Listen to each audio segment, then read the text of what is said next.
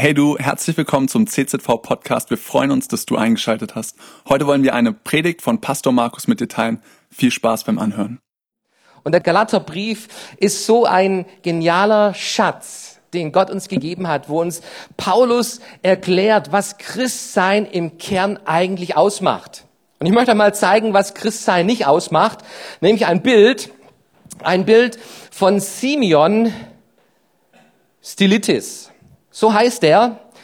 Der hat gelebt 390 bis 459 nach Christus und er bezeichnete sich als Christ. Er wurde Heiliger. In der katholischen Kirche wurde er heilig gesprochen. Und dieser Simeon Stylitis, der hat sein Leben auf einer Säule verbracht, weil er Gott näher sein wollte. Zuerst bekam er eine Säule gespendet, die war ähm, zwei bis fünf Meter hoch, doch die wurde bald erhöht auf 18 Meter Höhe. Und dort oben befand sich eine Platte, zwei Quadratmeter, und er verbrachte Jahre auf dieser Säule. Als Asket, als Säulenheiliger, da haben wir unseren Begriff her, ein Säulenheiliger, völlig abgeschottet von all dem, was da unten stattfindet. Die Menschen kamen, der, der hielt Predigten, der verkündigte Weisheiten von dieser Säule aus. Andere Menschen, Christen versorgten ihn mit Nahrung, mit Essen, wurden ihm da hochgebracht. Bei Wind und Wetter saß er, schlief er, verbrachte er Jahre auf dieser Säule. Und ich möchte dich fragen, sieht so Christsein aus? Wer meldet sich freiwillig? Da hat doch gerade einer irgendwie jawohl gesagt. Also, hey, wenn das deine Vorstellung ist, so, so sollte Christsein aussehen und, und am besten, hey, weg von den Menschen, ein bisschen näher zu Gott auf einer Säule den Rest des Lebens verbringen, dann möchte ich dir sagen, das ist kein Bild, das du in der Bibel findest. Das ist eine selbstgemachte Askese, wo Menschen irgendwo versuchten, Gott zu beweisen, wie heilig und wie besonders sie unterwegs sind. Christsein sieht ganz anders aus. Und darum geht's im Galaterbrief. In Galaterbrief Kapitel 5 haben wir uns vor zwei Wochen damit beschäftigt, dass das Leben, das christliche Leben darin besteht, im Geist zu leben und in der Freiheit. Christ sein, hey, es ist ein Leben in Freiheit in, in der Freude, in dem Frieden mit Gott, in Leben mit dem Heiligen Geist, wo wir frei sind von Sklaverei der Sünde, von, von, von irgendwelchen ähm, egoistischen Dingen, die unser Leben treiben. Gott hat uns Freiheit geschenkt durch Jesus. Und darin sollst du leben als Christ. Das ist, das ist eine große, frohe Botschaft, die uns die Bibel verkündigt. Auch Freiheit von dem Gesetz, dass du denkst, hey, ich muss Gott irgendetwas beweisen und leisten und, und, und ähm, muss besonders ein Heiliger sein, um zu zeigen, dass ich ein guter Christ bin. Auch dafür hat Christus uns befreit. Und Paulus geht mit den Galatern ganz knallhart vor. Nämlich er, er zeigt ihnen, hey, eure Versuche, eure menschlichen Versuche, auch dass ihr jetzt wieder versucht, das Gesetz zu halten, das ist nicht die frohe Botschaft, für die uns Christus befreit hat. Und dann haben wir uns in Galater 5, Vers 13 diesen Vers angeschaut. Geschwister, ihr seid zur Freiheit berufen.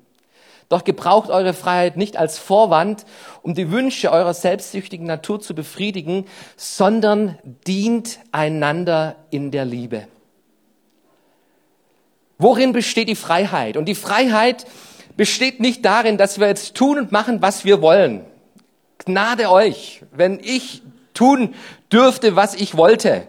Und, und, und wenn mein Leben auch als Christ darin bestehen würde, hey, diese Welt würde noch katastrophaler aussehen, wenn ich nach dem Maßstab leben würde. Solch, so eine Freiheit führt ins Chaos, führt in die Anarchie. Christus hat uns befreit. Und er zeigt uns den Rahmen von dieser Freiheit, nämlich diese Freiheit, wo, wozu wir bestimmt sind, wozu wir geschaffen worden sind. Und wenn du dich fragst, warum lebst du überhaupt auf dieser Erde? Was ist der Sinn des Lebens? Worin besteht ein freies Leben? Die Bibel gibt dir Antwort. Freiheit besteht in der Liebe. Und ich glaube, jeder Mensch, jeder Mensch hat ein Gespür dafür und weiß etwas von, von diesem Sinn der Liebe. Wenn du schon mal Mutterliebe erlebt hast, wenn du schon mal Vaterliebe erlebt hast, wenn du schon mal irgendwie in deinem Herzen Liebe erlebt hast, dann weißt du, Liebe ist die größte Kraft, die es überhaupt in unserem Leben gibt. Amen. Hey, und wenn Liebe da ist in unserem Leben, dann ist alles anders. Dann kann, können die äußere Situationen katastrophal sein. Aber Liebe ist ein Riesenmotor. Und dafür sind wir geschaffen, dafür sind wir bestimmt, nämlich Gott liebt dich. Du bist gewollt. Du bist kein Produkt des Zufalls. Gott hat dich gewollt. Er hat diesen Plan gehabt, dich auf diese Erde zu, zu, zu, zu, zu schenken aus Liebe. Und vielleicht ist dein Leben momentan leer, weil du dich fragst, hey, wo finde ich Liebe? Ich habe es schon überall versucht zu finden, in Beziehungen, in, in, in allen möglichen Dingen. Hör gut zu, Gott liebt dich. Und dafür ist Jesus Christus gekommen. Und das war diese, das ist Teil der frohen Botschaft. Dafür ging er ans Kreuz. Und er wünscht sich eine Beziehung mit dir, wo, wo du diese Liebe erfährst, wo du frei wirst in dieser Liebe und wo du erkennst, hey, Gott ist anders. Und ich sag dir eins, wer Gott kennt, liebt ihn. Wenn du Jesus kennenlernst, du wirst ihn lieben. Und es macht dann dein Leben reich und es gibt deinem Leben Sinn. Und Paulus bleibt da aber nicht stehen, sondern sagt, nicht nur die Liebe zu Gott und die Liebe aus Gott für dich, es werde kein Säulenheiliger, der sich auch nur um dich und Gott dreht, sondern Liebe zu deinen Brüdern zu deinen Schwestern, Liebe zu den Mitmenschen, zu den Menschen auf dieser Erde. Und da sind wir dann in Galater Kapitel 6, wo Paulus über dieses große Thema spricht, nämlich wie sich diese Liebe äußert, wie das sich das Leben im Geist, wenn du in der Beziehung mit Gott lebst, wie es praktisch wird. Und Christsein ist immer praktisch. Christsein wird nicht auf der Säule oben gelebt. Christsein wird in deinem Alltag, in deinen Beziehungen, in diesem Liebesbarometer, wo du dir die Liebe von Gott immer wieder aus dieser Quelle schöpfst und diese Liebe weitergibst, daran wird dein Christsein gemessen. So die ersten Kapitel von Galater, die lassen sich überschreiben mit einem Wort, nämlich Söhne und Töchter. Schau dir mal Galater Kapitel 4 an.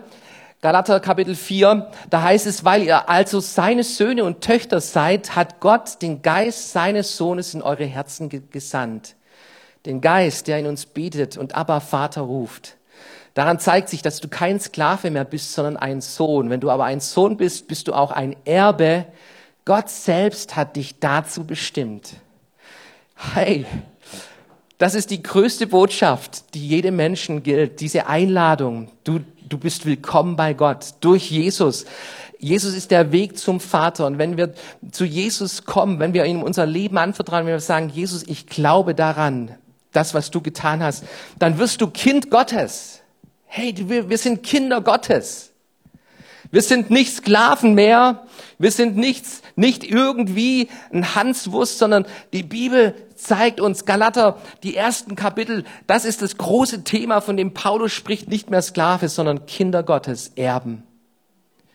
Wenn du in Galater Kapitel 6 reinschaust, dann gibt es ein Wort, wo dieses Thema umschreibt, worum es Paulus dann geht. Nämlich dann heißt es in Galater Kapitel 6, Brüder und Schwestern. So beginnt Galater Kapitel 6, Vers 1. Wenn du Kind Gottes bist, dann erkennst du, ich bin nicht alleine in der Familie Gottes sondern da gibt's Schwestern und Brüder. Wir sind eine Familie. Wir sind eine Familie. Das ist unser, unsere Vision als Gemeinde, als Familie Gottes, gemeinsam zu leben. Und Paulus, er rollt dieses Thema auf in Galater Kapitel 6, die Verse 1 bis 5. Da zeigt er uns, das Leben im Geist besteht darin, füreinander zu sorgen. Und die restlichen Verse, das Leben im Geist bedeutet, miteinander zu teilen, dein Leben zu geben.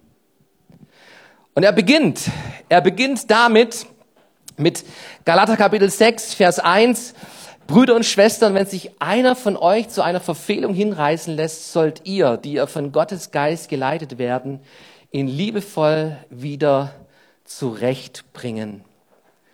Füreinander zu leben. aufeinander zu achten, miteinander unterwegs zu sein. Paulus, er spricht hier von Verfehlung, von Sünde. Kann ich als Christ noch sündigen? Ja, hey, ich bin Pastor, folge Jesus schon Jahrzehnte nach und es gibt Momente, wo, wo ich merke, hey, Ziel verfehlt, an dem vorbeigelebt, wie Gott es eigentlich möchte. Sünde in meinem Leben ist Zielverfehlung. Es gibt diese Momente und es braucht, es braucht Schwestern und Brüder, wo wir aufeinander achten, wo wir füreinander da sind, wo wir sagen, hey, pass mal auf, du, du, du, du hast irgendwie das falsche Ziel vor Augen. Liebst du Korrektur? Hm. Ich verrate euch was. Diese Woche hat meine Frau mich korrigiert.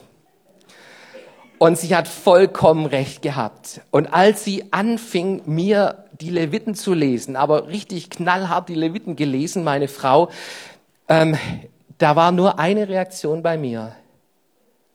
Sie hat vollkommen recht hey, so will ich nicht sein, wie ich mich gerade verhalten habe. Das darf nicht sein, das will ich nicht sein. Und ich musste Buße tun, Buße tun vor Gott und vor Menschen, weil ich mich verfehlt habe. Und ich bin, ich bin Gott dankbar, dass da jemand hineingesprochen hat in mein Leben, gekommen ist und gesagt hat, hey Markus, so nicht.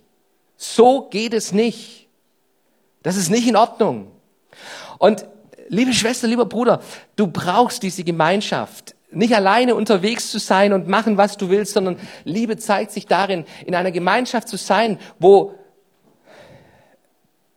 wo Menschen dein Leben hineinsprechen können, wo du dich korrigieren lässt, wo du dich prüfen lässt, wo du erkennst, hey, so, so möchte ich nicht unterwegs sein. Paulus, er spricht über die Lasten hier in diesen Versen.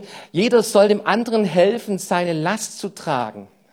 Und das ist Familie Gottes. Es gibt Lasten im Leben, oder? Kennt ihr Sorgen, kennt ihr Probleme, kennt ihr Herausforderungen, kennt ihr Momente, wo, wo, ihr, wo, ihr, wo, ihr, wo ihr Hilfe braucht, angewiesen seid auf Hilfe? Und wir rufen zu Gott und wir haben einen Gott, der hilft. Amen. Aber weißt du was? Dass Gott oft auch helfen will durch Gemeinde, durch Geschwister, durch Schwestern und Brüder. Und da wird Liebe ganz praktisch, ganz praktisch. Ich habe diese Woche ein Gespräch gehabt mit jemandem und er hat mir voller Freude erzählt, hey, sein, sein bester Dienst, den er in letzter Zeit gemacht hat, das war der Umzug bei Familie Osolic. Ihr kennt Peter, Orsi, die kleine Esther, die anderen drei Kinder. Und sie sind im, im, nach den Sommerferien sind sie umgezogen und hey, das war ein Riesenumzug, so eine Großfamilie. Und wir haben hier aufgerufen und ich habe mich gefreut über viele, viele Helfer, die gesagt haben, ich bin da dabei. Da zeige ich Liebe ganz praktisch. Liebe ganz praktisch. Weil Christus, Christus in mir lebt, weil Christus mich frei gemacht hat und ich mich von dieser Liebe, in dieser Liebe unterwegs sein will. Und lieber Freund, hey, du brauchst eine Kleingruppe. Für uns als Gemeinde ist es wichtig, dass wir, je größer wir werden, desto mehr wir darauf achten, dass jeder Einzelne irgendwo in einer Kleingruppe mit drin ist und unterwegs ist.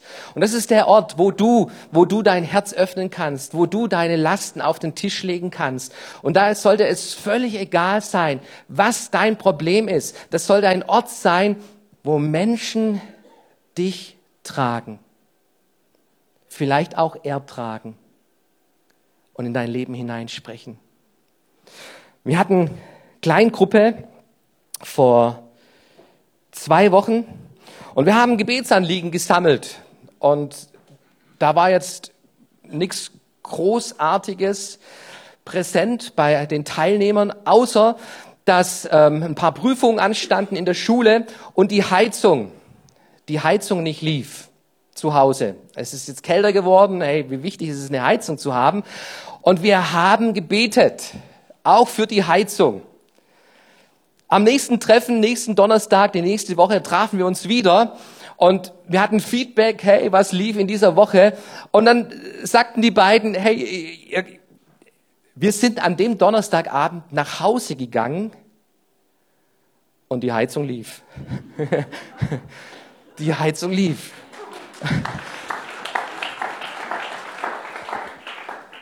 Gott hat geholfen. Der Schwiegervater war auch mit dabei. Aber am gleichen Tag, am gleichen Tag, wo wir gebetet haben, ähm, hey, weil wir Lasten miteinander tragen und wo wir, wir, wir, wir weinen miteinander und wir freuen uns miteinander.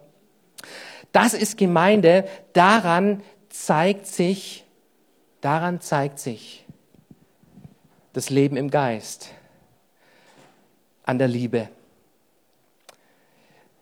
Ihr seht hier zwei Pferde oder drei Pferde sind's, drei Pferde. Ich habe ein bisschen recherchiert, zwei Pferde, also ein, ein Pferd ähm, zielt, zieht circa das Doppelte seines Körpergewichtes und ein Pferd, das kann eben das Doppelte seines Körpergewichtes ziehen, zwei Pferde gemeinsam ziehen sechsmal so viel. Und je mehr Pferde dazukommen, desto mehr potenziert es sich in dieser Rechnung. Und wenn Gemeinde so lebt, wenn Gemeinde so unterwegs ist, in diesem Geist, in diesem Geist Gottes, ein Geist, der sich hingibt, ein Geist, der liebt, da kommt etwas zum Ausdruck von der Kraft Gottes ganz praktisch durch unser Leben. Paulus, er spricht über dieses Teilen und in den nächsten Versen, da wird er praktisch, wo er das Beispiel bringt von einem Seemann, von der Saat und Ernte. Was ein Mensch sät, das wird er ernten. Und das ist etwas, wo für uns nicht mehr ganz so alltäglich ist. Wer kauft oder wer, wer tut seine Gurken immer noch selber ernten? Es gibt ein paar ich kaufe sie beim Aldi, beim Handelshof, aus dem Regal, wachsen die bei mir. Ähm, Saat und Ernte. Saat und Ernte. Das bedeutet, da macht sich jemand die Hände schmutzig und ist unterwegs. Und er streut aus, er gibt, er gibt hin, er verliert, von einer Seite, von einem Aspekt aus gesehen, verliert er etwas, nämlich den Samen. Aber ich habe noch nie einen Landwirt kennengelernt, der auf dem Acker eine Beerdigungsrede hält, sondern ein Landwirt, jeder Landwirt weiß, ich muss sehen, um zu ernten. Und eine Saat ist Investition, ist Investition, wo eine Ernte dabei herauskommt. Und Paulus er spricht darüber, hey, wenn, wenn du dich vom Geist Gottes leiten lässt, wenn du in der Liebe unterwegs bist, dann bist du jemand, der investiert. Der investiert mit seinem ganzen Leben. Paulus, er spricht über Finanzen, ganz klar und deutlich auch an der Stelle, wo er sagt, hey, dein, auch mit der Umgang mit deinem Geld zeigt, in welche Richtung du unterwegs bist mit deinem Leben.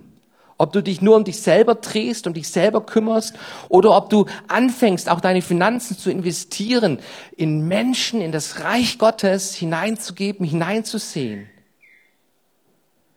Wir als Gemeinde, wir leben dieses Prinzip ganz praktisch und wir geben über 20 Prozent von, von all dem, was wir an Geld reinbekommen, über 20 Prozent wollen wir investieren in Missionsarbeit. Und wir haben Uganda, wir haben Sudan ganz neu adoptiert, wo wir sagen, hey, da ist ein junger Missionar, der will in den Sudan ausreisen und, und Sudan ist, ist ein Hotspot, wo es Christenverfolgung gibt.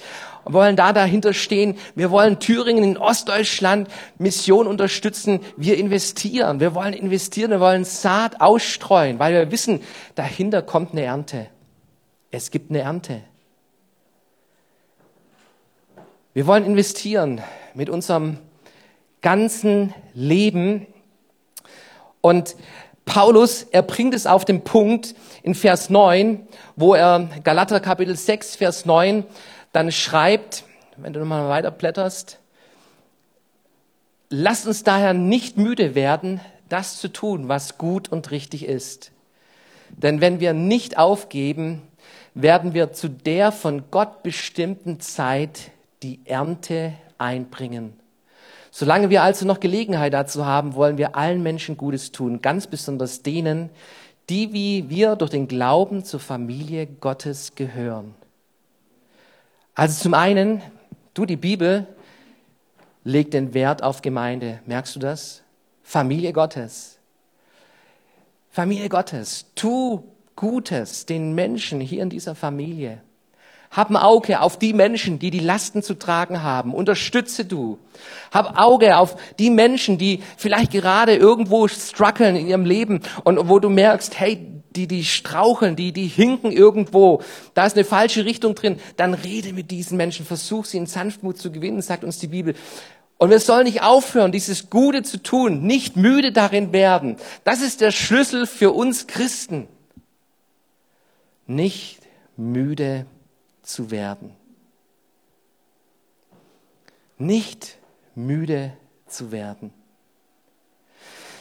Da gab es einen Basketballcoach und der fragte seine Mannschaft, die war ein bisschen demotiviert und er hatte sie versammelt und dann fragte er sie in der Runde, wer von euch erinnert sich an Michael Jordan? Und alle sagten, ja klar, Michael Jordan, hey, ein genialer Basketballer. An den erinnern wir uns. Und er fragte sie, wer erinnert sich an Thomas Edison? Und alle, ja, das ist doch der Erfinder von den Glühbirnen, tausend Fehlversuche und dann endlich hat es geschafft und hat die Glühbirne entwickelt. Super. Wer erinnert sich an Angela Merkel? Und alle sagten, ja klar, ey, das ist unsere Bundeskanzlerin, immer noch im Amt. Und dann fragte er, wer erinnert sich an Emil Meyer? Und alle, stutzten. Und einer traute sich schließlich und sagte, äh, hey, wer ist Emil Meyer? An den erinnern wir uns nicht. Und er sagt, genau, der hat nämlich aufgegeben. Alle anderen haben durchgehalten und haben's, haben's, haben nicht aufgegeben, sind dran geblieben. An die erinnert ihr euch, aber der Emil Meyer, der hat aufgegeben, an den erinnert sich niemand. Hey, werde nicht müde. Werde nicht müde. Und wie wird man nicht müde im Glauben? Der Schlüssel ist diese lebendige Beziehung mit Jesus. Dieses Leben im Geist. Leben in der Liebe. Von Gott, für Gott. Und ich lade dich ein, auch jetzt am Ende von diesem Gottesdienst, dich wieder neu an dieser Quelle anzuschließen. Nicht müde zu werden, deinen Gott zu suchen, bei ihm aufzutanken, von ihm Kraft zu empfangen.